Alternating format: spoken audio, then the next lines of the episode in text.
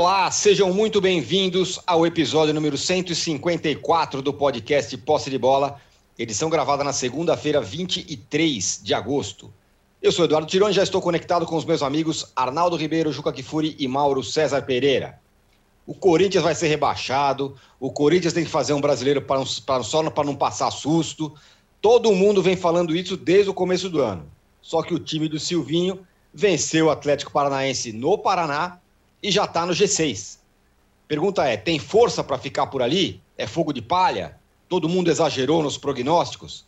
Já o São Paulo fez um jogo burocrático e meio preguiçoso, mas o suficiente para vencer o esporte em Recife por 1 a 0. É a terceira vitória seguida do time no brasileiro.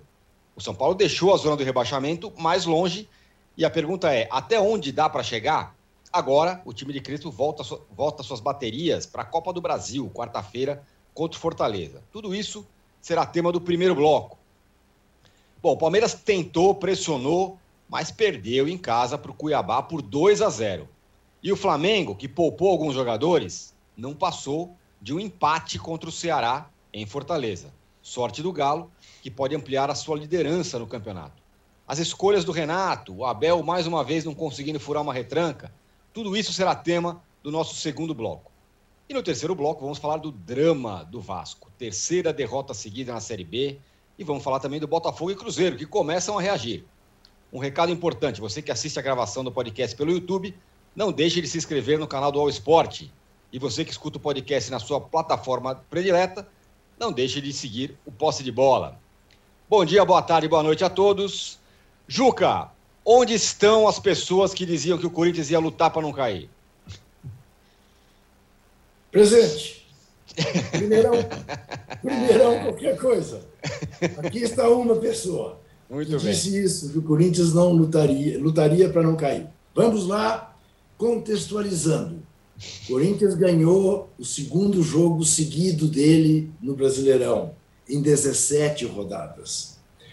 O Corinthians tem 24 de 51 pontos que disputou menos da metade dos pontos que disputou. Ou seja, uma campanha medíocre. O Corinthians reage? Sim, o Corinthians reage. O Corinthians começa a ter uma cara? Sim, começa. Que cara? A cara do jogo de segurança, do time que primeiro se defende, muito sem ter o material humano que tinha à época, como fazia o Tite, né? Primeiro o chão, a defesa, depois vamos erguendo a casa. Óbvio, mudou a qualidade do meio de campo simplesmente com a entrada do Juliano. Acrescente-se, a partir do momento em que entra o Renato Augusto, muda ainda mais para melhor. E isto faz diferença num setor tão importante. O Corinthians ganhou do Atlético Paranaense.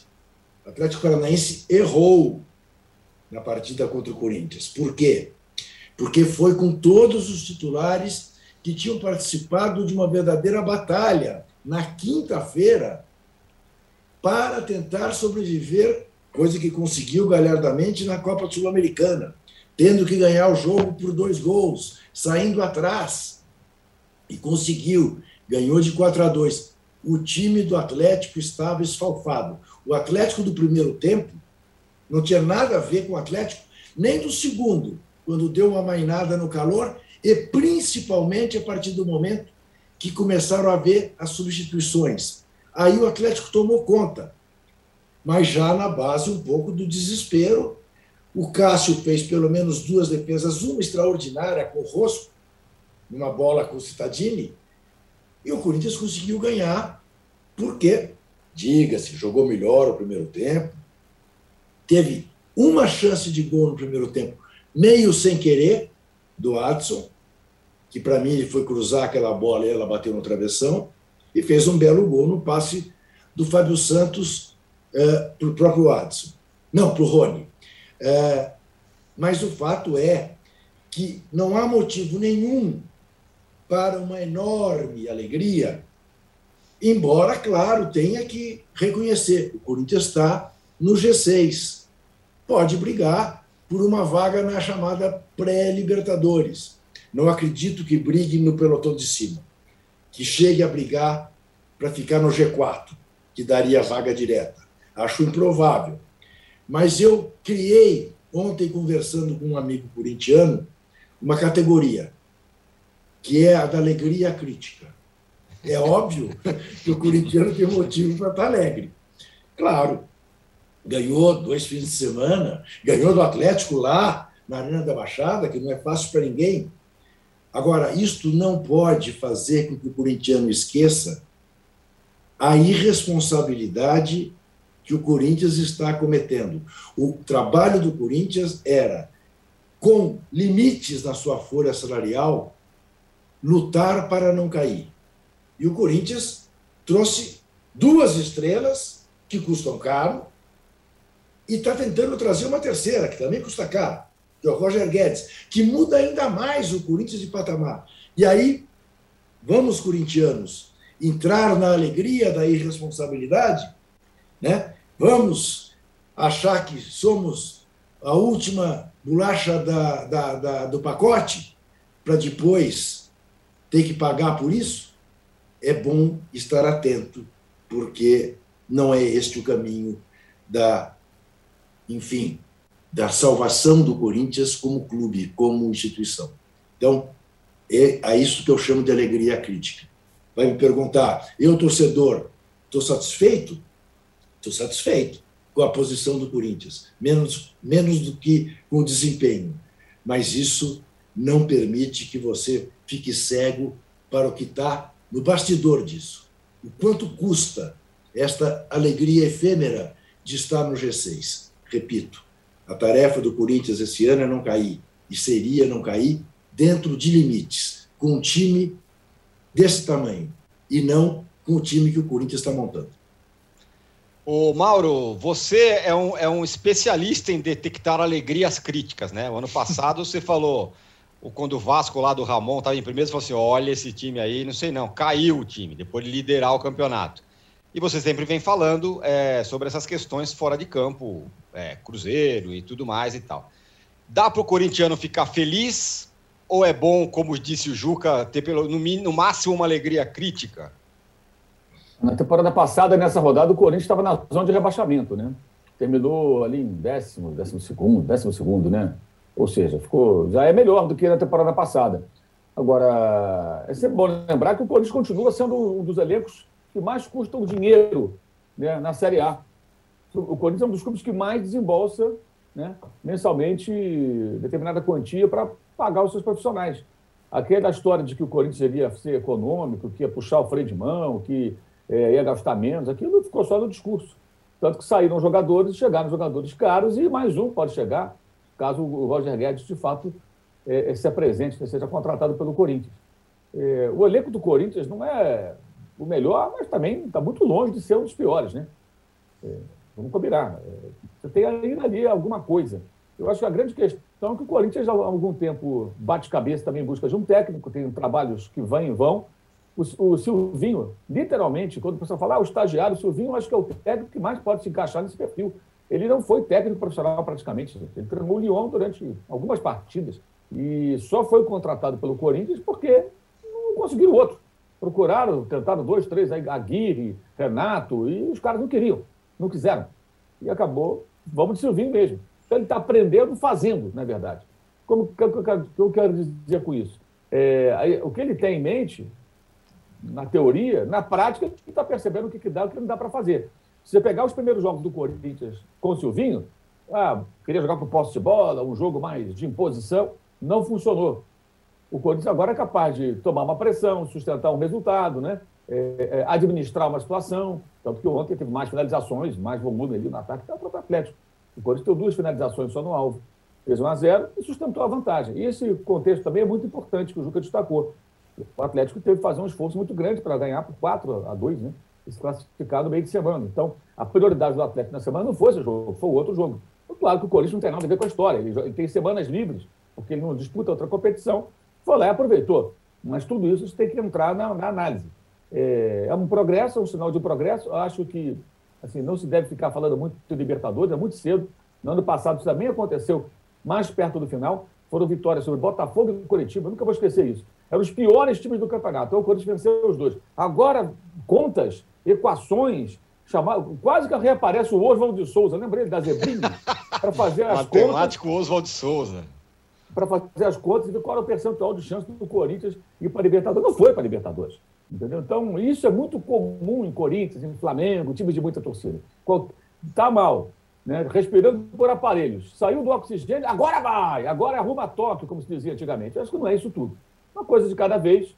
Se o time tiver é, é, mais consistência nos próximos jogos, for evoluindo, o Renato Augusto é, puder jogar 90 minutos, aí a gente vai começar a ver um pouco melhor. A questão econômica é uma questão que anda paralelamente, ou seja, é muito pouco provável que o Corinthians, ao final do ano, ou no ano que vem, quando mostrar o seu balanço, tenha alguma redução drástica na sua dívida, alguma mudança é, é, significativa na gestão. E isso significa o quê? Se a gestão não muda, gente, a tendência é continuar vivendo ano após ano nessa situação a não ser que apareça um mecenas corintiano, já que está tão na moda. Se não tiver um mecenas corintiano, vai ficar sempre assim, porque o, clube não está trabalhando para se reestruturar. Ele está vivendo o presente, ignorando muitas vezes o seu passado recente de loucuras econômicas, né? entre elas o, o seu estádio. E isso tudo no meio da pandemia, ainda sem torcida no estádio, que significa que você tem as despesas da arena, mas não tem a receita que poderia ter. Tem a receita do, dos name rights, que é pouco em relação a todo o contexto de custos mensais que, que, que o estádio eh, gera e a dívida né, que você tem que pagar de alguma maneira. Lembrando o seguinte, né? Fala, Juca. O Corinthians está oito pontos à frente do primeiro dos últimos, que é o Grêmio, aliás, contra quem joga no fim de semana, em Porto Alegre, e está potencialmente, caso hoje o Bragantino ganhe é, do América, como se supõe que o fará, embora em Belo Horizonte, a sete pontos do Bragantino, que é o último dos quatro primeiros. Ou seja, mais média é impossível a campanha. Então, menos, como diria o outro. Muito bem. É, qualquer dia eu vou contar uma história boa que eu tenho com relação ao, ao matemático Oswaldo Souza. É, o Arnaldo. Eu é, sei. O, o, Conta! Vou contar rapidinho. Uma vez eu tinha que fazer uma matéria que eu não lembro sobre o que, que era, e, e tinha uma, uma, conta lá, mas era uma conta muito simples, só que eu só queria a chancela de um matemático para falar, é, segundo o matemático Oswaldo Souza tal. Daí eu cheguei para liguei para ele falei, ô, tudo bem, tal, tal. É, é, eu queria saber isso aqui, mas é isso é 25%, né? Daí ele falou, não, não, é 50%. Daí eu falei, você tem certeza? Ele falou: você vai querer discutir comigo? Eu falei: não, tudo bem, o senhor está certo. é, o Arnaldo, é o seguinte. É... E estava? Ele estava certo, claro. Óbvio. Eu, eu ou os matemáticos Oswaldo Souza? Quem estava certo em matemática? Sei, é... sei. O, o Arnaldo, do, por outro lado, o São Paulo foi lá e num joguinho bem burocrático ganhou do Sport Recife por 1 a 0. Dá para fazer uma comparação do jogo dos dois? Porque o Corinthians parece que jogou mais do que o São Paulo. E também da campanha? Ah, sem ser o Oswald Souza, a situação matemática do São Paulo, distância do, do G6 para a distância do Z4 não é a mesma que a do Corinthians, isso não precisa ser o Oswald Souza para saber, mas é mais ou menos a mesma campanha ali, tipo. 50%! Isso, 50%, exatamente.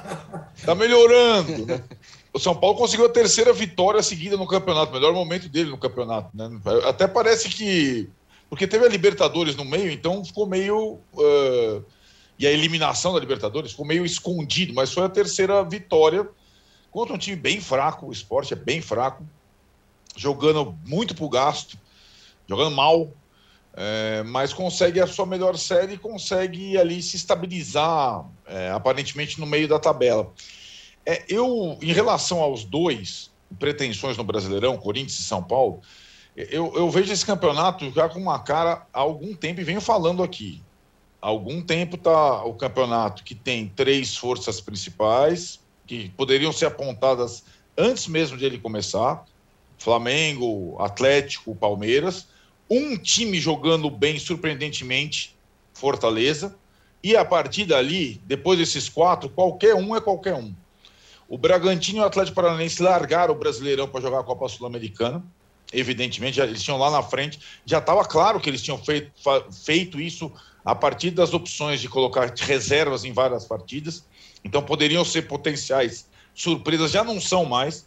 Então, o time que joga só uma competição, só o brasileiro como o Corinthians, tem obrigação de ir melhorando semana a semana.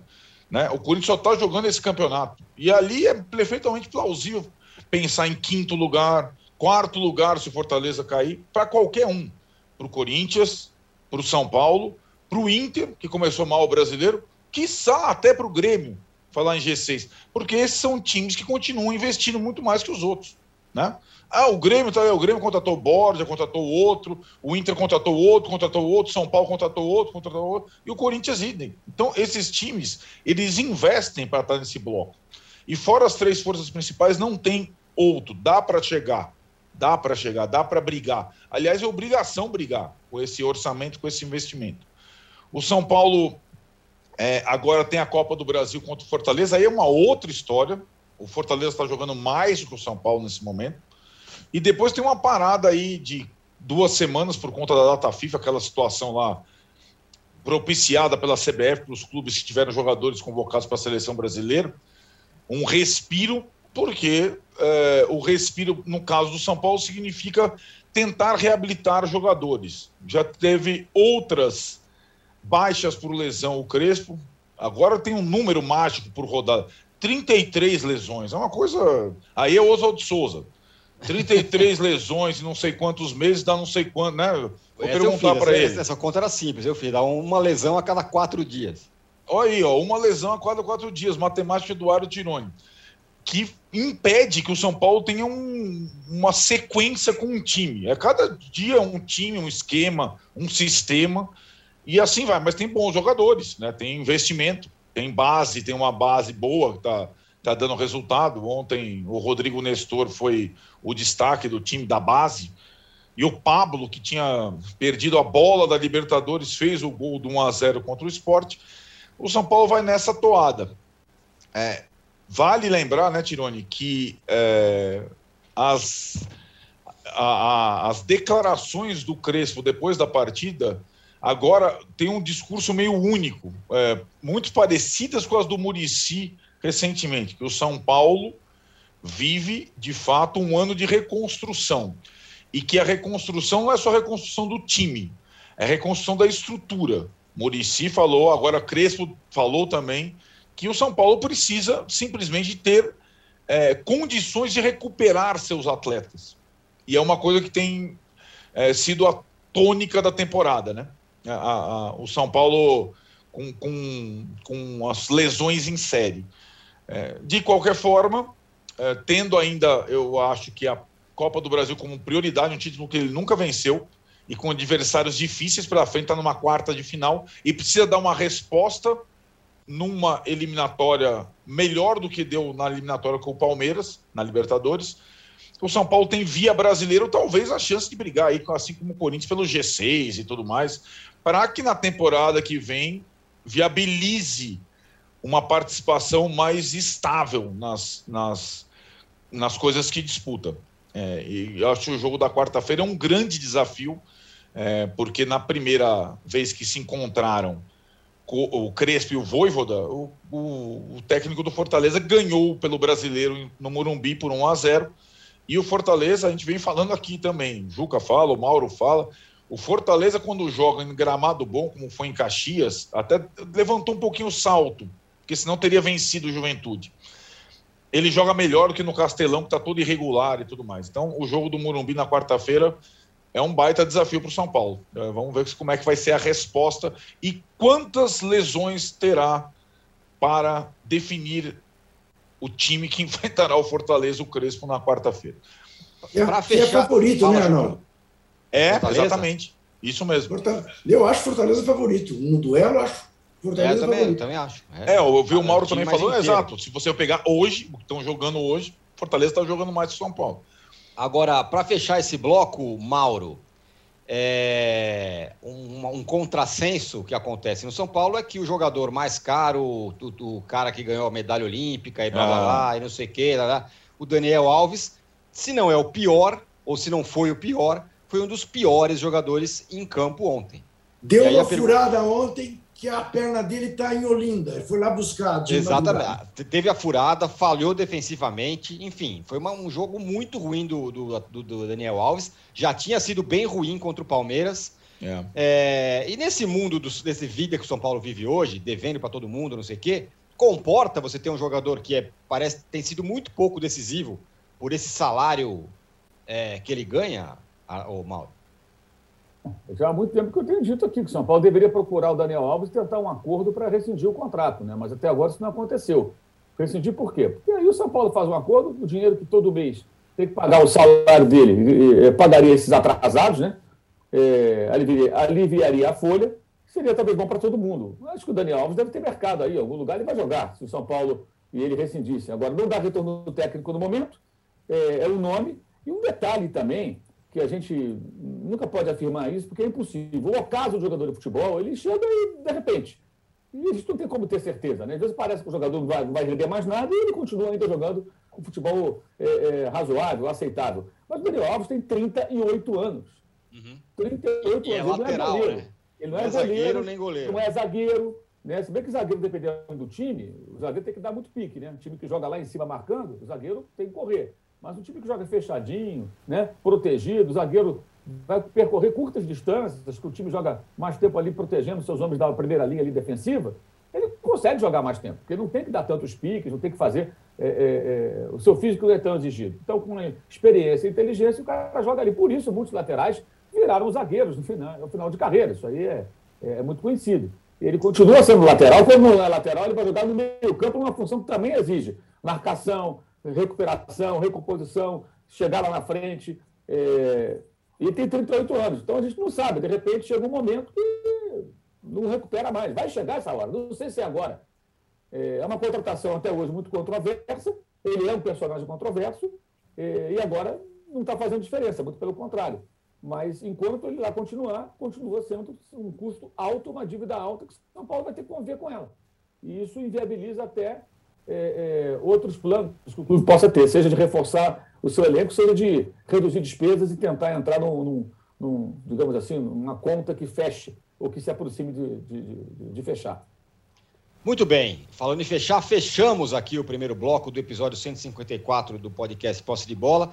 Estamos com uma audiência, como o número de likes, pessoal. Eu fiz as contas aqui. Oswaldo acho, Souza. Que, acho que eu acertei.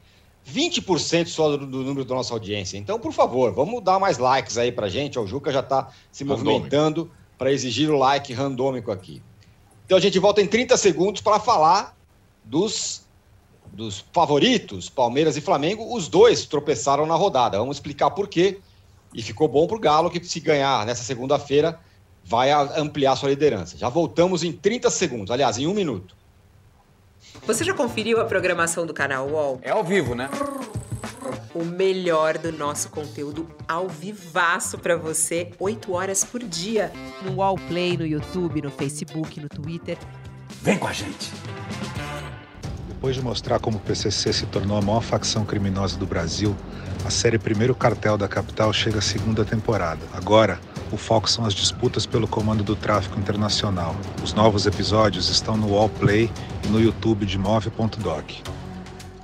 21 dias são suficientes para mudar um hábito? Segundo a teoria, é o tempo que o cérebro precisa para interpretar um novo hábito com um padrão estabelecido e torná-lo automático. A cada episódio, nós vamos conhecer um participante que tem uma grande missão a ser cumprida ao longo de 21 dias. E é claro que eu vou ficar de olho em tudo que rola. Assista Desafio Aceito com Thelma Cis no YouTube de Universa. Estamos de volta para o segundo bloco do episódio 154 e vamos falar nesse bloco do Palmeiras e do Flamengo. Os dois tropeçaram. Ô, Mauro, é, essa impressão que está se passando de que o Renato está deixando o brasileiro como última prioridade, tá certo? E ele está certo de fazer isso? Ou também é, minha, é só a minha impressão? É, as pessoas do clube não vão admitir que, que o Renato ontem tratou o Brasileirão como algo secundário. Né? E parte da torcida, né, especialmente a Flamimimi, que vai defender o Renato em qualquer situação, né, em qualquer decisão, porque para justificar a sua postura anterior de perseguição implacável ao ex-técnico do time, é, também não vai querer aceitar. Mas é muito claro isso. Vamos recapitular. Flamengo e Olímpia. Se o Arrascaeta já estava com alguma fadiga muscular, será que ele ficou com fadiga na quinta-feira, depois do jogo contra o Olímpia? Se tem fadiga, já vem no desgaste. Isso vem sendo medido pela, pelo pessoal da fisiologia, essa coisa toda. Por que, que ele não foi poupado contra o Olímpia? Estava 4x1, estava resolvido. Ah, mas é a Libertadores. Mas, cara, põe dentro do banco, se precisar, né? Se o Olímpia estiver ganhando de 2 a 0 tal, a coisa, aí você põe o Arrascaeta. Nem passou perto disso, mesmo com o Arrascaeta não jogasse, o Flamengo venceria aquele jogo. Talvez não vencesse por 5, mas venceria. A classificação estava nas mãos. Jogou a Arrascaeta, tá, vamos que vamos. O quê? Libertadores, né? intocável. Né? Embora o Renato tenha poupado no Grêmio jogadores na Libertadores contra o Guarani do Paraguai, na temporada passada, para jogar gauchão, né? Então ele já poupou em Libertadores. Poderia ter poupado. Mas não, jogou. Ok. O Arrascaeta nem viajou, gente. Nem para ficar no banco e jogar. Fadiga muscular não é lesão, né? É medo de uma lesão. O jogo com o Ceará era importantíssimo para o Flamengo. O Ceará é um time que, nos últimos anos, vem dificultando demais o Flamengo. Venceu os dois jogos da temporada passada, ambos por 2 a 0 O primeiro em Fortaleza, com o Flamengo comandado pelo Domenech. O segundo no Rio, com o Flamengo treinado pelo Rogério. Né? Um jogo, aliás, que o Pedro perdeu três gols incríveis é, dentro da área. Né? É... E antes, em 2018, venceu também por 1x0 um domingo de manhã, com um gol no final, a falha do Diego Alves. Então, o Gordiola, nesses últimos jogos, é, o, o, o Guto Ferreira, ele tem se saído muito bem nos jogos contra o Flamengo. E ontem, o que o Flamengo fez? Arão e, e, Bruno Henrique já forçaram o cartão no jogo contra o esporte, nitidamente para não jogar contra, contra o Ceará. Isso já é um tratamento de um jogo secundário, né? O jogador força o cartão porque ah, o outro é. jogo não importa tanto, uhum. então eu vou forçar o cartão. Ele é cara.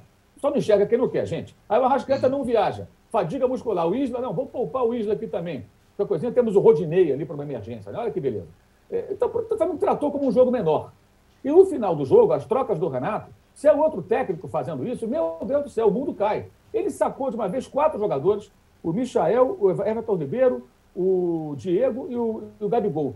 Colocou dois garotos, o Max e o, e, o, e o Lázaro. O Flamengo tinha no final quatro meninos em campo: Mateuzinho, o João Gomes, o, Mázaro, o Lázaro e o Max. Você não queria ganhar do Ceará com esse pessoal em campo, com esses garotos, com essa meninada? Não é jogo do Sub-20, não, amigo. É jogo de profissionais. Titulares, só o Diego Alves e o Felipe Luiz. É evidente que o Flamengo tratou esse jogo como um jogo secundário. Pensando do quê? No jogo do Renato contra o time dele. Quarta-feira, Copa do Brasil, Grêmio em Porto Alegre. Esse foi o jogo que o Flamengo priorizou. Quarta-feira, tudo indica, o Arrascaeta estará em campo. Os caras que forçaram o cartão estarão de volta, Bruno Henrique e William Arão, né? Esses garotos não vão precisar entrar. Então o Flamengo ontem, além, e além disso, outra vez o Flamengo entrou no jogo, segundo a definição, do, pela definição ótima do André Rocha, é o jogo briga de rua, né? É um jogo que parece que os dois times são treinados pelo Levi Coupe, né? E aquela coisa, vai lá, ataca, chuta, tudo tem organização. O Flamengo não controla mais esses jogos, não fica com a bola, não mantém a pressão alta no campo adversário, sufocando e mantendo a bola para ficar com o adversário longe da sua meta. O Flamengo era, antes da chegada do Renato, junto com o Santos, do Fernando Diniz, eram os dois times que menos finalizações tinham contra suas, suas metas no campeonato. E agora o adversário chega com frequência o Léo Pereira, outra coisa bizarra, criaram uma falácia agora que o Renato recupera jogadores como se ele fosse, sabe, esses, essas igrejas que o cara faz milagre. O Renato vai lá, põe a mão assim no, no, no Michael. Na cabeça, né? Dá tremida lá, o Michael sai jogando pra caramba, vira o novo Stanley Matthews, né? Aí vai lá, encosta no Léo Pereira, ele vira o Beckenbauer. Cara, não é assim, meu irmão. Acho isso ruim até pro Renato porque fica criando uma, uma, história de que ele é o boleirão que joga uma conversa e o jogador sai jogando pra caramba. Não é assim. O jogador se recupera quando ele é bem treinado, quando ele se dedica, quando ele é bem utilizado na equipe, vai recuperando confiança a partir de boas atuações, e aí ele está recuperado. Se ele se recuperar, se ele for um bom jogador. Se ele não for um bom jogador, não tem o que recuperar. Recuperar o quê? Não tem o que oferecer. Eu acho até que os jogadores podem oferecer alguma coisa. Então, o Léo Pereira foi elogiado, elogiadíssimo, porque jogou bem contra o esporte. Gente viu outro esporte contra o São Paulo, mais um jogo. O time do esporte não ameaça, gente. Não ameaçou o Flamengo. Então, um zagueiro que não foi incomodado. Né? E ontem, como aconteceu contra o Internacional, ele deu um bote errado no anúncio do gol do Vina, que abriu o placar. Todo mundo errou ali. Primeiro chutão do Diego Alves. O Flamengo começou a dar chutão. Né? Sai no chutão achando que é seguro, o que é que dá? Bola recuperada rapidamente, novo ataque do time do Ceará, a defesa mal posicionada e o gol do Vina. Chutão do Diego Alves, Diego Ribas perde a dividida, o Léo Pereira com mania de caçar adversário lá na intermediária, o, o time do Renato tem essa característica. O Kahneman saía marcação individual para caçar lá no meio do campo e deixava um monte de buraco atrás. né? vários buracos atrás, mas muitas vezes tinha um Jerobel para tentar consertar. O Flamengo tem o Bruno Viana, então ele sai errado na louca, o Léo Pereira, fica batido no lance, o Bruno Viana, ao invés de correr com o Vina, corre para o lado errado. Esse jogador realmente é inexplicável a contratação desse rapaz. Ele a cada jogo mostra que não tem a menor condição, nada contra ele, coitado, mas ele não pode jogar num time que se propõe a ser aquilo que o Flamengo quer ser. Né? Ele corre para o lado errado, o Vina entra sozinho e faz o gol. Então são vários problemas que estão acontecendo e as goleadas, contra algumas contra equipes fracas, como a ABC e Olímpia, ficam mascarando os problemas do time. Ontem eles foram escancarados e foi muito óbvia a preferência dada ao mata-mata. Eu acho que essa decisão não pode ser nunca do técnico. Ele não vai falar isso, mas foi o que ele fez. Tá? Agora, se ele está decidindo sozinho, a diretoria está sendo omissa. Se a diretoria decidiu junto com o técnico, como era a diretoria do Grêmio, em comum acordo com o Renato, dava prioridade ao mata-mata, cabe à direção do Flamengo dizer à sua torcida: olha, a nossa, o nosso interesse agora não é tentar ser três vezes seguida campeão brasileiro, e sim jogar tudo na roleta, na roleta do, do do mata-mata, que é isso. Mata-mata tudo pode acontecer. O Grêmio está vindo mal, agora está se recuperando. Mas quem pode afirmar que o Grêmio não vai eliminar o Flamengo? Pode acontecer, claro que pode, que é um confronto dois times grandes, são dois jogos. O Grêmio, no ano passado, vinha se arrastando com o próprio Renato e eliminou o São Paulo, que era líder do brasileiro, com um monte de pontos na frente. Exato. Fez uma retranca, ganhou de 1 a 0 em Porto Alegre, sustentou o empate sem gols do Morumbi e se classificou. Foi ali que foi a, a, a, a, queda vertiginosa do São Paulo, que depois começou a perder jogos do brasileiro a partir do começo do ano de 2021. O campeonato invadiu esse ano. Então, claro que isso pode acontecer, e o Flamengo teria, no brasileiro, a condição, dando prioridade a ele, como fez em todos esses anos, de, num campeonato de regularidade, se recuperar mesmo estando atrás do líder, tendo jogos atrasados, inclusive. Então, acho isso um equívoco. Ninguém vai admitir isso, é óbvio que não. Vou dizer que, ah, não, não podia, ou está machucado, outro não. Mas está muito claro. Eu coloquei aqui todos os argumentos. Está muito, muito claro. O Flamengo priorizou ontem as competições eliminatórias e tratou o brasileiro como algo secundário. Eu acho isso um absurdo, não é um erro. Isso é um absurdo, isso não tem cabimento, isso não se faz. Né? Lembrando, o Abel Braga pediu demissão em 2019 porque antes de um jogo contra o Fortaleza, treinado pelo Rogério Ceni no Engenhão, o Flamengo havia derrotado o Corinthians na quarta-feira pela Copa do Brasil, no final de semana, no sábado, jogou contra o Fortaleza. Ele queria colocar um time mistão, reservão, né? E aí foi dito para ele pela diretoria: olha, nós não queremos perder mais pontos no brasileiro, que temos que perseguir o Palmeiras, que era o líder. Estava lá em primeiro o Palmeiras do Felipão. E ele achou que aquilo foi uma interferência no trabalho dele, preferiu pedir o boné embora. Eu acho que isso não é interferência em trabalho nenhum. Cabe ao clube determinar qual é a sua prioridade, não a um técnico. Cabe ao clube. O clube tem que dizer, olha, a nossa prioridade é essa. Então, o Flamengo escolheu extraoficialmente ontem, ontem, vamos ver como é que vai ser no futuro. Mas ontem ele escolheu extraoficialmente, eu digo extraoficialmente porque não assumiu, né? Priorizar os torneios eliminatórios, bem a cara do seu treinador, e deixar de lado o brasileiro. O jogo com o Ceará foi tratado como um jogo menor. Terminar o jogo com dois titulares, vários garotos, aquelas quatro trocas, aí ele machucou o Léo Pereira, aí o Rodinei no meio campo. Aí não dá, meu amigo. Você quer ganhar um jogo com o Max e, e, e Lázaro, dois meninos o João Gomes. Esse é o meio-campo. E o Rodinei deu sorte de não ter perdido, porque o jogo já estava no final. O Arnaldo, é, quem não poupou e tentou ganhar e tudo mais foi o Palmeiras e perdeu. Perdeu do Cuiabá. Fez um excelente jogo contra o São Paulo, o time do Abel, passou o trator 3 a 0 e tal. Mas aí quando voltou para o brasileiro, com o time titular, né? Não tinha. Não estava desfalcado de ninguém, se eu não me engano. Foi lá e perdeu. Dá para comparar essa derrota do Palmeiras e também o empate do Flamengo, considerando que são dois dos, dos favoritos aí ao título? É, numa rodada, dá para comparar em termos de rodada que beneficia o Galo, que ainda vai jogar com o Fluminense. Aliás, antes de entrar no Palmeiras, só uma questão que estava no ar e agora vai começar a acontecer em relação ao Atlético é a situação. Depois querem falar que política e futebol não se misturam. Do prefeito de Belo Horizonte, ex-presidente do Galo, Alexandre Calil, proibir o público em Belo Horizonte depois do que aconteceu em Atlético e River e a atual gestão do Atlético, mecenas, etc., e tudo mais, empresários, estarem falando em ciúmes por conta do sucesso é. do time nessa temporada e da possibilidade de ganhar o título brasileiro depois de não sei quantos, 50 anos, etc. e tal. Essa é uma questão que assola todo o clube de futebol. Parece que é uma, uma lua de mel estável, Hulk, Cuca, mas olha, meu velho, bastidor é bastidor. Então não se sabe se o Atlético. O Atlético vai jogar duas vezes com o Fluminense agora essa semana, uma, uma em São Januário, outra no Engenhão. Não vai jogar nenhuma delas no Maracanã.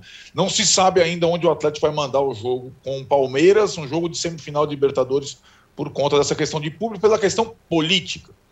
O Palmeiras, que decidiu jogar contra o Atlético no Allianz Parque, sem público, embora é, pudesse jogar em outro lugar, o Palmeiras é uma questão é, que a gente já vinha observando desde a temporada passada. O Palmeiras é uma equipe que faz alguns grandes jogos, mas não tem uma média de grandes jogos. Isso é importante frisar.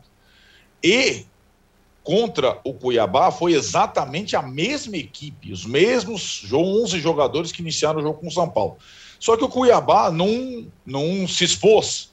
Fez um gol no começo, jogou fechado, não deu nenhum contra-ataque ao Palmeiras. O Palmeiras só jogou bola na área, Davidson de cabeça, aí já no segundo tempo e tudo mais. Foi um time pobre de ideias, com dificuldade, ele sempre tem dificuldade quando está atrás no placar e precisa propor o jogo. E contra o São Paulo, Tirone, o Palmeiras começou o jogo classificado. Vamos lembrar isso, né? Classificado com 0 a 0 Contra o Cuiabá, não. Ele começou, entre aspas, já devendo, porque tomou o gol no início e tinha que virar. E foi pobre em ideias. E acho que é uma. Nós estamos pegando a vitória contra o São Paulo, a melhor partida do Palmeiras no ano. Temos que pegar também o recorte do brasileiro. São várias derrotas em série e o empate interior das derrotas em série foi aquele com o São Paulo no jogo polêmico do VAR.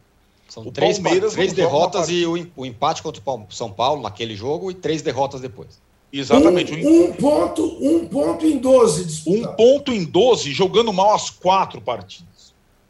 Ah, não, porque contra o Atlético teve o um negócio da expulsão de não sei o que lá. Ah, contra o São Paulo teve não sei o que lá. Contra o Cuiabá, não sei... Não jogou mal as quatro partidas no brasileiro e viu a sua liderança pulverizar, evaporar. E com a diferença em relação ao Atlético, Flamengo, São Paulo. Teve semana cheia para trabalhar, recuperar jogadores, é, pensar em estratégias diferentes. Então, o Palmeiras que no domingo, de novo, não teve seu treinador na beira do campo, está suspenso. Lembra que a gente falou? A expulsão contra o Atlético é que nem jogador, não dirige o time na beira do campo. O Abel não foi tão importante no jogo contra o São Paulo para incendiar os jogadores, jogar com o time. Não estava no banco contra o Cuiabá. Então são coisas, dá para comparar nesse aspecto. Não é, é, abrir mão de alguma partida do brasileiro, como fez o Flamengo do Renato, mas é ir mal, calcular mal o passo a cada rodada do brasileiro. Então, se o Atlético vier a vencer o Fluminense no Rio de Janeiro, são oito pontos de diferença. Não acho que o Atlético vai ter vida fácil. O Fluminense vai estrear o Marcão, mas o Atlético vai levar todo mundo. O Atlético talvez poupe na Copa do Brasil, no terceiro torneio importância. Diferentemente do Flamengo, o Palmeiras já está eliminado da Copa do Brasil, mas o Atlético sabe sim que é uma chance única de ganhar o campeonato nacional, pontos corridos, o mais difícil da temporada depois de 50 anos. E o Palmeiras está entre aspas, facilitando essa situação, porque não conseguiu, numa tabela mais favorável, num calendário mais favorável, sustentar a liderança. Então, assim, a, a, por enquanto, o que a gente viu foi uma partida isolada, excepcional do Palmeiras contra o São Paulo nessa temporada. Não vimos outras. Não vimos outras. Estamos esperando outras. Um time mais regular e um time que saiba, por exemplo, reverter um resultado. Tem uma dificuldade imensa de reverter um resultado, o time do Palmeiras. O Juca, é, quando, quando o Palmeiras foi eliminado pelo CRB, a, você aqui, né, aqui mesmo no posse de bola, falou, pô, foi obra do acaso, né? O time ficou lá, massacrou o time do CRB e o gol não saiu, foi eliminado. Contra o Cuiabá, você achou que foi a mesma coisa ou foi diferente? Não, não. Embora o, o Walter tenha feito uma boa partida, o goleiro, o ex-corintiano, aliás, ontem dois ex-corintianos acabaram com o Palmeiras, né? Porque o Clayson jogou uma barbaridade. Clayson. Clayson. É, o, veja, fez o gol com um minuto, fechou-se e o Palmeiras não chutou entre as três traves no primeiro tempo. Pouquíssimas chances de gol. Ficou ali, rondando a área, rondando a área, rondando a área, insinuando, mas não foi para os finalmente. No segundo tempo foi mais dos finalmente. E aí o, o Davidson perdeu um gol imperdível. O Walter fez pelo menos dois milagres. Mas o Cuiabá, aí sim, no contra-ataque, coisa que não havia feito no primeiro tempo, teve muito mais chances de gol do que teve o Palmeiras. O segundo gol que surge já nos acréscimos foi uma decorrência de três, quatro lances em que o Cuiabá perdeu gols, o que não havia acontecido com o CRB. Então, a vitória do Cuiabá por 2 a 0 foi justíssima do ponto de vista não apenas da eficácia de criar e fazer, mas é, da proposta de jogo. Foi, foi realmente impressionante a incapacidade do Palmeiras. Você poderia argumentar, estava muito calor, os mato-grossenses se dão melhor no calor. Muito bem, o Palmeiras jogava na sua casa, no seu gramado, que não é um gramado fácil, porque é artificial. Não há o que justifique. Não tem desculpa para essa derrota contra o Cuiabá. O, o Arnaldo fez referência e fez corretamente referência à eventual desculpa né, da expulsão do Patrick de Paula contra o Galo, que evidentemente foi um absurdo, foi um exagero e obviamente prejudicou o Palmeiras. Mas lembremos, embora estivesse 0 a 0 o Atlético estava jogando muito mais do que o Palmeiras. Era aparentemente inevitável. É claro que você não pode prever o passado, né? mas que o, que o Atlético eh, ganhasse o jogo mesmo 11 contra 11. Então, eh, de fato, o Palmeiras é uma no cravo, outra na ferradura. E isso é preocupante, principalmente quando você pretende né, ganhar um campeonato de pontos corridos, a maratona do Brasileirão, que a palavra de ordem é regularidade. Né? Então, será que o, o, o Abel está fazendo o estilo, de certa maneira, Renato Gaúcho, pilhar o time né, para Libertadores? Não é nem dizer pilhar o time para mata-mata, porque na Copa do Brasil já ficou, é pilhar o time para Libertadores, entrar com a gana que entrou. Aliás, eu quero fazer uma rápida referência à entrevista coletiva que o Abel deu depois do jogo contra o São Paulo. E que ele falou uma coisa que me agradou muito, né, cobrando o torcedor na hora em que o time precisa, não na hora que o time ganha. Né? Que é uma coisa muito brasileira, infelizmente, do nosso torcedor. Mas ele falou uma coisa que todo mundo meio que engoliu e que eu gostaria que me explicasse.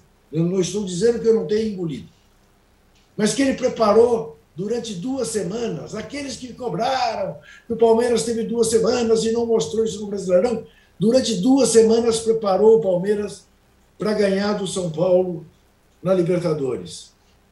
Nessas duas semanas tem o primeiro jogo. É, aquele primeiro jogo não contou, foram duas semanas para o segundo jogo.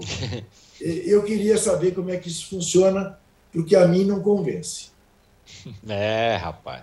Ô, Mauro, duas coisas. Uma sobre o Palmeiras, tem muita gente falando assim que num jogo como o de ontem, essa escalação que ele, que ele colocou, que era igual ao do jogo de São Paulo, talvez não funcionasse. Era, era jogo para ter o Scarpa, para ter outros jogadores que pudessem abrir o jogo.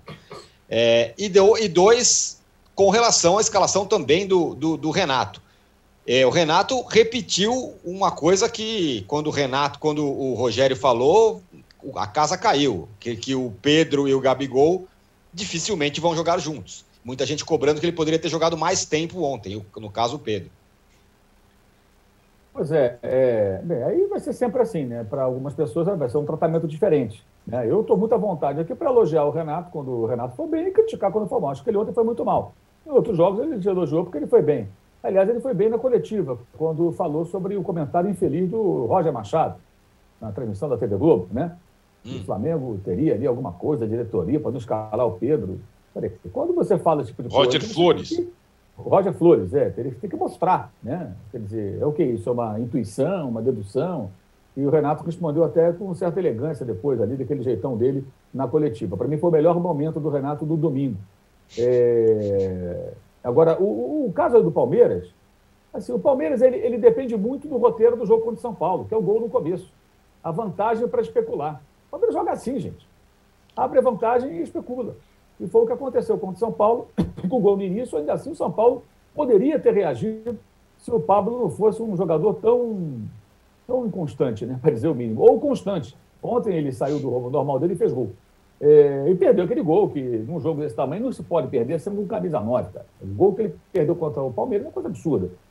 E aí o Palmeiras consegue fazer o placar 3 a 0 uma atuação ótima, tudo funcionou muito bem e tal. Ontem foi tudo o contrário. O gol de saída foi do Cuiabá.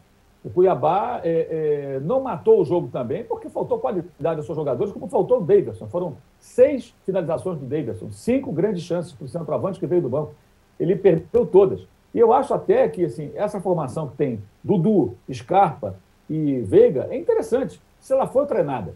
Se ele trabalhar nessa direção, ele pode ter dois volantes, três meias ali, esses três meias, e ter um centroavante para determinados jogos, então, que você quer envolver o adversário, trabalhar com a posse de bola. Os três têm condições de fazer uma jogada individual, de colocar um companheiro é, é, na cara do gol, de fazer uma tabela, uma triangulação. O Veiga, o Dudu e o Scarpa. Dudu na esquerda, Veiga na direita, Scarpa por dentro. Podem trocar de posição, mas tem que treinar isso. Tem tempo, tem uma semana inteira. Pensa bem, quem não gostaria de ter esse trio à frente de dois volantes e, é, é, e atrás de um centroavante?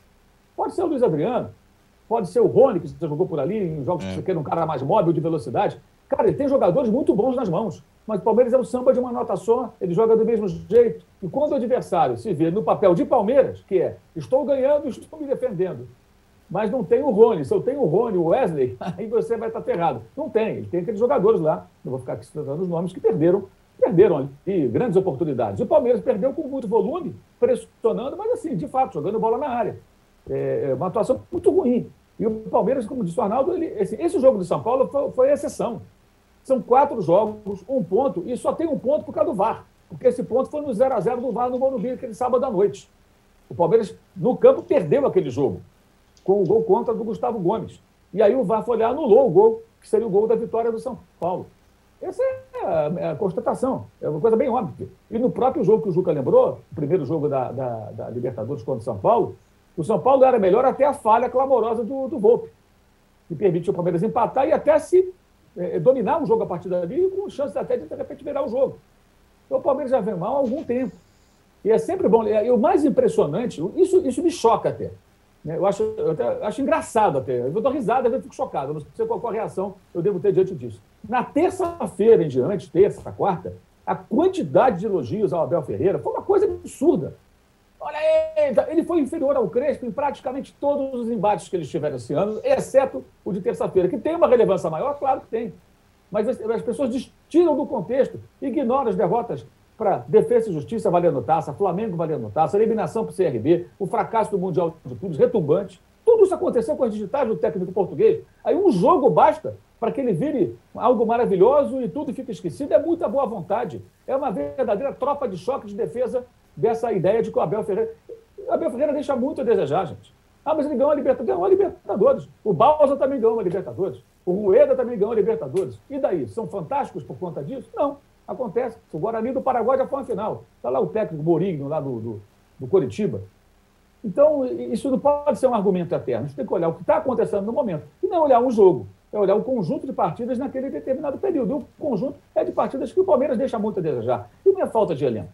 Não é falta de jogador. Os jogadores são bons. E ontem foi uma atuação ruim, porque o time não sabe como se comportar diante de um adversário fechado, o que fazer. E ele, ontem, quando ele tira o Zé Rafael e põe o William, é justamente o momento que o, time do Cuiabá começa a ter mais oportunidades. O Palmeiras fica completamente exposto em várias situações do mano a mano, 3 contra 3, 4 contra 4, 2 contra 2, às vezes até chegando com, maioridade, com superioridade numérica o time do Cuiabá e desperdiçando a chance por falta de qualidade. Aí no final, sim, aí o Cleison com o William Corrêa, eles dois definiram bem ali aquela jogada, um belo gol, e o Cuiabá acabou vencendo a partida é, por 2 a 0. Mas é uma derrota irrecuperável, lembrando, é, são duas derrotas em casa. Uma para Fortaleza, que jogou 20 minutos com o homem a menos, duas seguidas, né? E em jogos em casa pelo Campeonato Brasileiro. E agora essa para o Cuiabá, que é uma equipe com vários refugos aí de times até aqui de São Paulo, ex-corintianos, ex-São Paulino, ex-isso, ex-aquilo, e que ontem conseguiu essa vitória, o time que não tem perdido fora de casa já há algum tempo. O Arnaldo, é, para fechar aqui o segundo bloco, o Pedro deveria ter jogado mais tempo, porque o Gabigol ontem perdeu uns quatro gols, né? É, são duas discussões aí, né, Tironi? É, se ele deveria ter jogado mais tempo e se eles podem jogar juntos, é aquela coisa. É, são, são coisas uh, diferentes, são discussões diferentes. O que eu acho, o Pedro, de fato, é, depois da questão lá olímpica, ele não teve boas partidas, boas sequências, se machucou é, e também não teve, é, enfim, uma, uma resposta boa. É, e o time voltou a se acertar ali com, com quarteto e tudo mais. Eu, eu entendo que uma das possibilidades, isso era com o Rogério, é com o Renato, é com qualquer treinador. Uma das possibilidades, quando o Flamengo não tem titulares desse quarteto, é juntar a dupla. Mas aí, é como o Mauro falou, você precisa treinar, certo? Você precisa ensaiar, você precisa insistir. Então, por exemplo, quando não tem Bruno Henrique e Arrascaeta, poderia ser uma possibilidade. Não pode ser uma coisa é, é, proibitiva, porque são dois centroavantes de características diferentes. Ah, os dois não participam tanto sem a bola. Se o Pedro joga, o Gabigol é, é obrigado a participar mais sem a bola. Porém, eu acho que em algumas circunstâncias, ainda mais quando você não tem o Arrascaeta e o Bruno Henrique, essa dupla poderia jogar em alguns momentos. Não, talvez, desde o início, mas juntar os dois em algum momento. A possibilidade de você ganhar o jogo numa tabela desses dois caras, ou algum lance no fundo que alguém cruza, tem os dois na área, é, infinita. E o Flamengo não usa isso. Praticamente não usou. E acho que essa cobrança aí, da, do Pedro jogar mais tempo, ou dos dois, para mim a principal é do, dos dois jogarem juntos em alguns momentos, era, era a tônica em toda a entrevista do, do Rogério. E o Renato. Vai ter, vai ter essa discussão, Arnaldo, Diego Costa e Hulk? Pô, exatamente, vai ter. Vai ter. Vai, vai ter, ter, Juca. Claro ótimo ponto. Vai ter. É, e, e, aí, ah, tá, não sei o quê, o Diego Costa chegou depois, o Hulk tá jogando bem é, como centroavante e tal, mas o Cuca tem de, em alguns momentos, estar preparado para juntar os dois. O, o clube, o, o, o, Flamengo não contratou o Pedro para jogar só quando o Gabigol tá fora, né? O, e, e, e assim, o, o, Flamengo ele trouxe o Pedro, depois efetivou a contratação do Pedro para poder utilizar o Pedro em alguns momentos, com o Gabigol, inclusive. É, não tem mais dupla de ataque é, desse nível no futebol sul-americano. Então eu acho que é uma coisa que é, já passou da hora do treinador do Flamengo ter situações em que os dois possam jogar juntos. Não é escalar os dois juntos sempre, não é escalar cinco, tirar jogador de meio de campo, deixar tudo despovoado. Não é jogar num sistema em que encaibam dois atacantes definidores. Vai ter sim, Juca. Para jogar em Diego Costa e Hulk, o Cuca vai ter que mudar. Não vai poder jogar Savarino e tal, vai, vai mudar um pouco. Mas em algum momento ele vai usar. O Arnaldo. E, e vai... Fala, fala, Mauro. Outra coisa, né? Ontem, de novo, o Gabriel tá jogando fora da área com o Renato. Bem mais fora Sem da dúvida. Área. Só que quando joga o Bruno Henrique e o Gabriel faz a jogada pela direita, ele abre, o Bruno Henrique entra como centroavante. O Bruno Henrique está fazendo um gol de cabeça de centroavante toda hora. Uhum. Quando não tem o Bruno Henrique, o Gabriel sai da área e fica um vazio. Ele tinha que ter, sem o Bruno Henrique, ele deveria ter preparado para o Pedro ocupar esse espaço. Os Perfeito. dois trabalharem em conjunto. Perfeito. É uma coisa muito óbvia. E agora eu acho interessante também assim, muitas reclamações, porque o Pedro, coitado, o Pedro é reserva, o Pedro é reserva, ele sempre soube que seria reserva, ele vem emprestado para o Brasil sabendo que seria reserva, foi contratado definitivo, definitivo por 14 milhões de euros, sabendo que ia ser reserva, mas eu não via essa, essa comoção toda quando os reservas do ataque do Flamengo eram Negreiros, Itamar, Valbaiano, Christian Borja, Marcos Dênia, sabe? Quando, quando eram esses caras, ninguém ficava comovido, porque eram jogadores, Diego Silva, do Ipatinga, jogadores fraquíssimos. O Flamengo teve como centroavante titular, às vezes na reserva, muitas vezes como reserva. Ninguém falava nada. Agora o Pedro está na reserva. Não, coitado do Pedro. O Pedro está jogando nada há um tempão perdendo gol, jogando mal. Entendeu? Esse tem que ser recuperado rapidamente. Até agora não recuperou. E outro detalhe: ontem o Michael perdeu a chance de dar a vitória ao Flamengo. Entrou da corrida livre diante do goleiro, estou em cima do Richard, goleiro do, do, do Ceará. Se o Michael faz o gol, automaticamente Renato recuperou o Michael. Como o Michael não fez o gol, né? Então deixa na conta do jogador e deixa o Renato quieto na dele. Então realmente são narrativas absolutamente falsas que são construídas. Tá? Isso aqui não é um ataque ao Renato, é só a constatação do que está acontecendo. É um exagero, gente. Tudo de bom é mérito para o Renato. Distorções incríveis acontecem. E o time está perdendo a forma de jogar. Ele está ficando bagunçado, espaçado, fazendo jogo briga de rua. E as pessoas não estão percebendo. Ou retoma o modo normal, ou vai ter problemas sérios aí na frente, porque tem muitos jogos importantes e vai ter que fazer semana de quatro jogos cedo ou. Não tem jeito. A não ser que saia da Copa do Brasil, eliminado pelo Grêmio, por exemplo, ou da Libertadores, eliminado pelo glorioso Barcelona de Guayaquil. Se bem que esse jogo é só em setembro, né? No caso, a eliminação eventual para o Grêmio pode abrir espaço no calendário para repor alguns jogos. Muito bem, senhores. Fechamos aqui o segundo bloco do episódio 154 do podcast Posse de Bola. Vocês podem nos dar likes, ainda estamos com uma taxa aí de no máximo 30% de likes com relação a nossa audiência. Então, portanto, o Juca ali já está com o like na mão. E no próximo bloco a gente vai falar da Série B, do Vasco, do Botafogo e do Cruzeiro. Dois se recuperando e um entrando numa crise brabíssima. Já voltamos. Sempre Você já conferiu a programação do canal UOL? É ao vivo, né? O melhor do nosso conteúdo ao vivaço para você, 8 horas por dia, no UOL Play, no YouTube, no Facebook, no Twitter. Vem com a gente. Ideias, uma série de entrevistas em vídeo do UOL. Com grandes nomes, experiências, incômodos, propostas e soluções. Assista ao Ideias no YouTube do UOL você chamar alguém de João de Deus, ele era tratado como Deus dali. Essa demanda humana por respostas, por alguém que cure, que tenha parte direta com Deus. As pessoas tratavam ele como se ele fosse Deus. Ele João de Deus, o novo Chico Xavier, todo poderoso, mesmo fui. Se sentir no lugar de poder significa estar num lugar onde você pode tudo com o outro. Talvez em algum momento ele tenha passado a acreditar ele mesmo também que ele fosse Deus. Assista ao documentário sobre João de Deus no YouTube de Movidoc. Estamos de volta para o terceiro bloco do episódio 154 do podcast Posse de Bola. E o Juca falando, lembrando que. Manda, Juca. O Galo é o líder. O Galo está nas semifinais da Libertadores. O Galo está nas quartas de final da Copa do Brasil. O Galo está em vias de sair de 50 anos de jejum. E nós falamos pouco do Galo. Por isso que eu quis forçar a discussão Diego Costa Hulk. O Galo está mandando no futebol brasileiro e hoje pode ficar oito pontos à frente do vice-líder. Não é pouca coisa. Antes da virada do turno. Não é Verdade. é pouca coisa. Não é uma diferença intirável, mas é vão ter que nadar muito para tirar. Perfeito, Juca. Aproveitando que você falou do Galo, que está aí nadando em águas tranquilíssimas, quem está na tempestade é o Vasco. O volante Andrei, cria da base do Vasco, desabafou após a terceira derrota seguida do time na Série B, três sob o comando do Lisca. E falou que é uma vergonha na cara, não sei o que e tal. A coisa tá bem feia para o Vasco, né? E se imaginava que com a chegada do Lisca ia, ser, ia melhorar. É, eu vi o desabafo dele, fiquei comovido com ele, com o Lédio Carmona, que ficou muito solidário ao que disse ele com toda razão, com todos os motivos, mas o problema é que eu acho que vai além do Lisca e das exigências dele. O time do Vasco é muito fraco. E perdeu-se o respeito, né?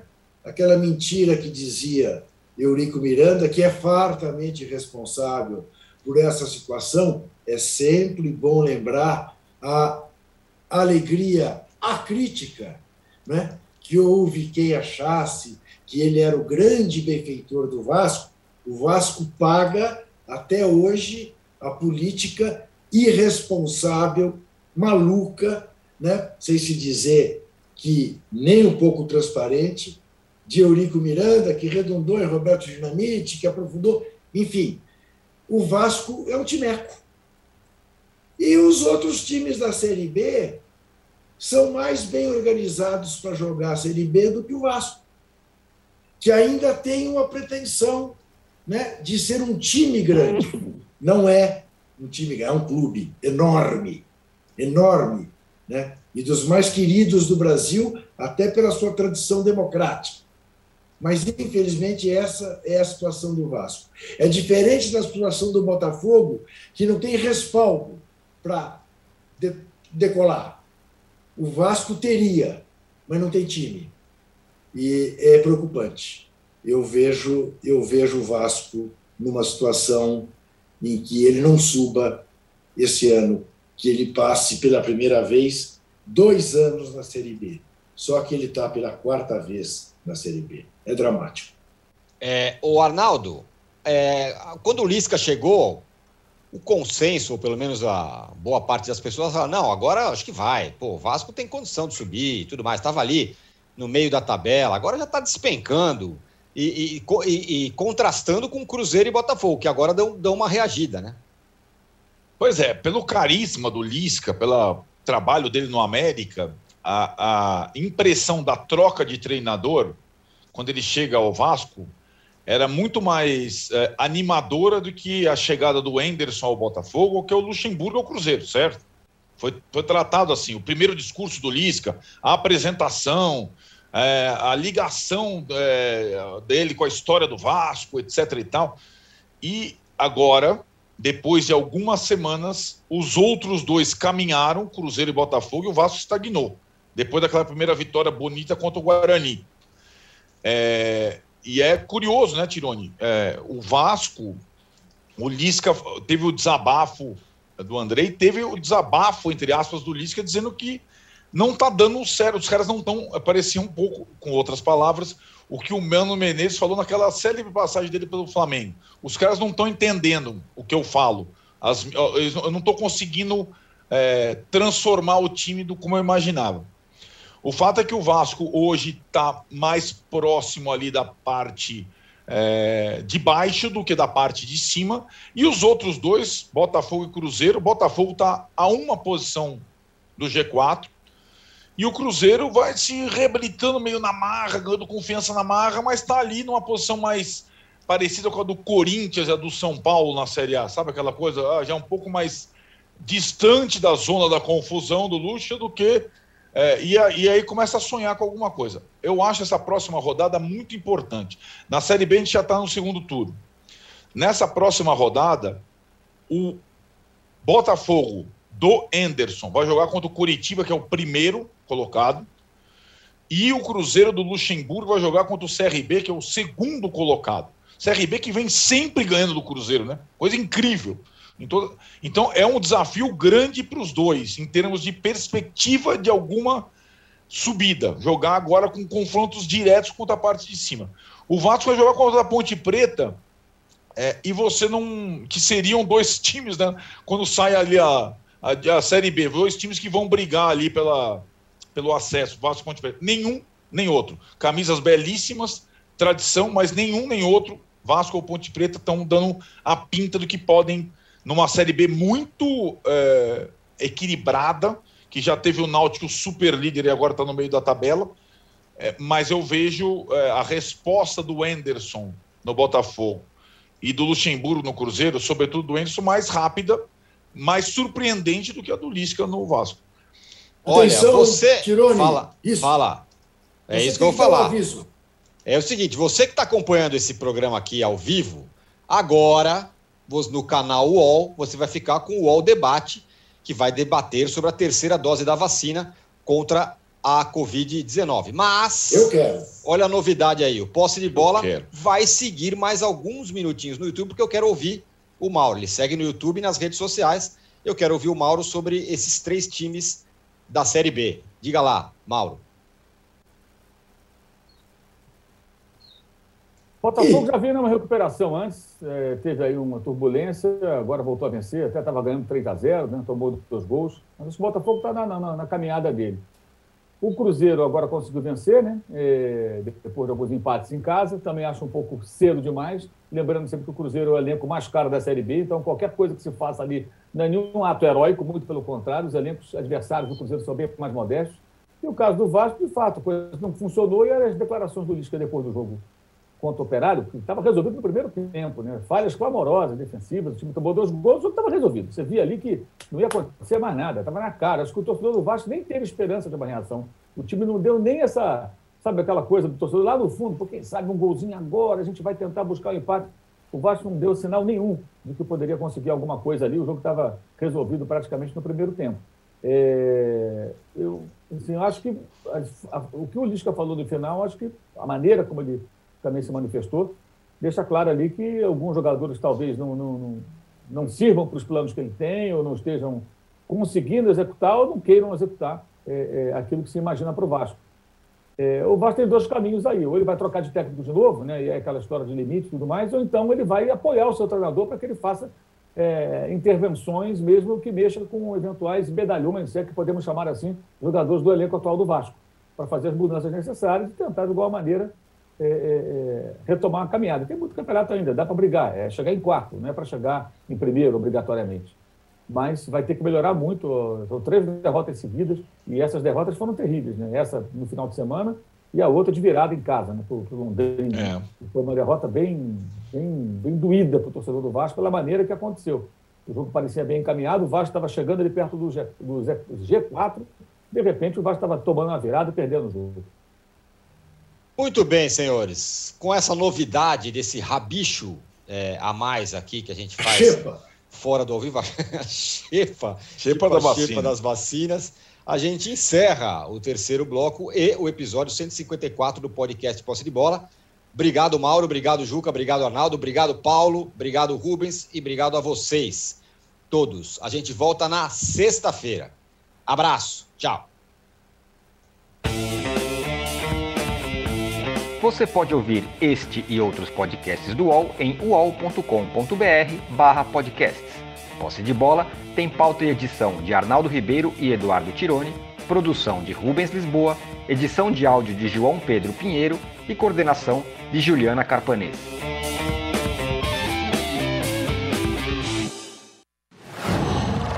Qual?